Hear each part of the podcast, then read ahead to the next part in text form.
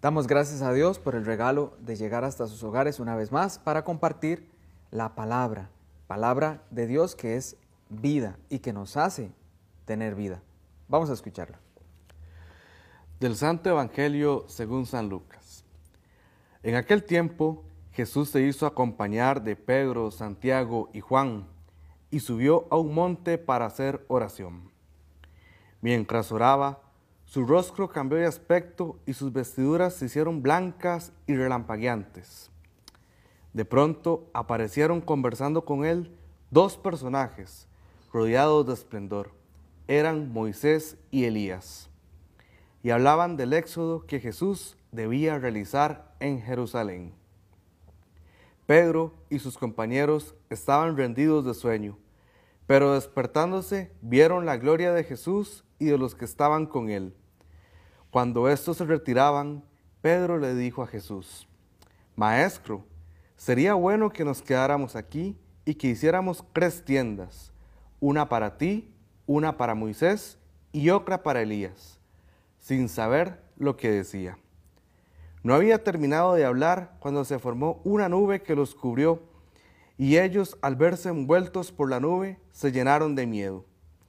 De la nube salió una voz que decía, este es mi Hijo, mi escogido, escúchenlo. Cuando cesó la voz, se quedó Jesús solo. Los discípulos guardaron silencio y por entonces no dijeron a nadie nada de lo que habían visto. Palabra del Señor. Gloria a ti, Señor Jesús.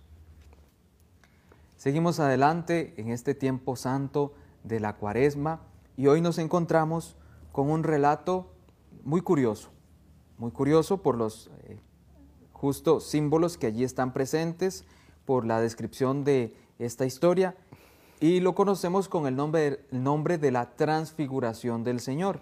Jesús que se transfigura delante de sus apóstoles, de los más cercanos o, de los más queridos, Pedro, Santiago y Juan. Claro, el cariño y el amor de Jesús para todos sus discípulos y apóstoles, pero entre ellos un grupo especial de apóstoles compuesto por tres, Pedro, Santiago y Juan, y sube a un monte para hacer oración.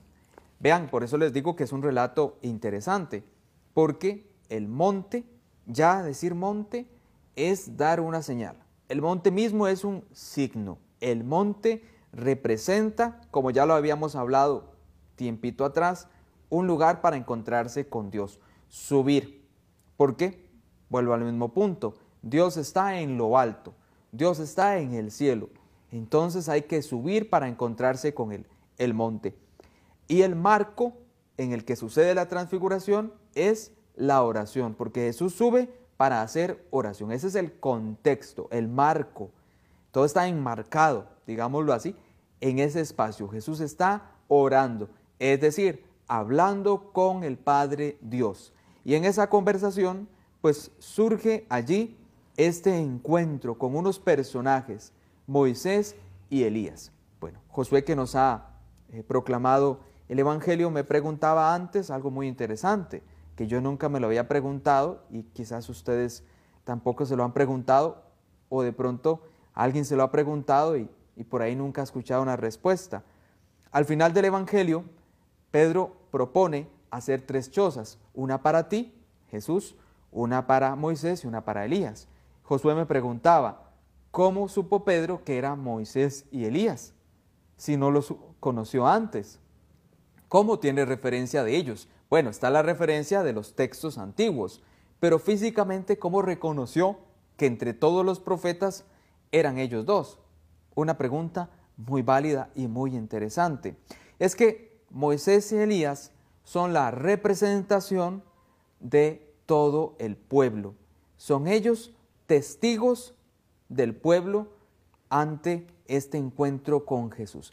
Es decir, ellos hacen presente, eso significa representar, ellos hacen presente, Moisés y Elías, dos figuras fuertes del Antiguo Testamento, la esperanza mesiánica, es decir, ¿qué se esperaba al Mesías, que esperaban a un Salvador. Ellos simbolizan o representan a todo el pueblo de la antigua alianza que estaba esperando al Mesías. Ahora ellos, el pueblo esperado, se encuentra con Jesús, que es el Mesías. Y en esta conversación eh, se cuenta, esto es un dato importante de Lucas, este episodio también lo mencionan otros evangelistas, pero Lucas dice de qué estaban hablando. Hay otros evangelios eh, de la transfiguración que se dice que aparecen estos dos personajes hablando con Jesús, pero no se dice de qué están hablando. Lucas sí dice que estaban hablando del éxodo, es la palabra que escuchamos hoy en esta eh, traducción, el éxodo por el que Jesús tenía que pasar. Y aquí nos recuerda la misma palabra éxodo al Antiguo Testamento, cuando el pueblo sale de Egipto guiado por Moisés, vean qué dato más curioso, y atraviesa un éxodo, un paso, la salida de Egipto por el desierto, ya hablamos del desierto, recuerdan, hasta alcanzar la tierra prometida. Hay un paso que dar y no es un paso sencillo, tiene muchas pruebas. Jesús, Él hace suyo la historia del pueblo y Él es quien ahora tiene un nuevo paso, un nuevo éxodo. En Él el pueblo y toda la humanidad tiene que pasar por unas pruebas y unas dificultades y su éxodo concreto es no solo su, su vida, su misión, sino la pasión. Del éxodo que tenía que pasar, la pasión.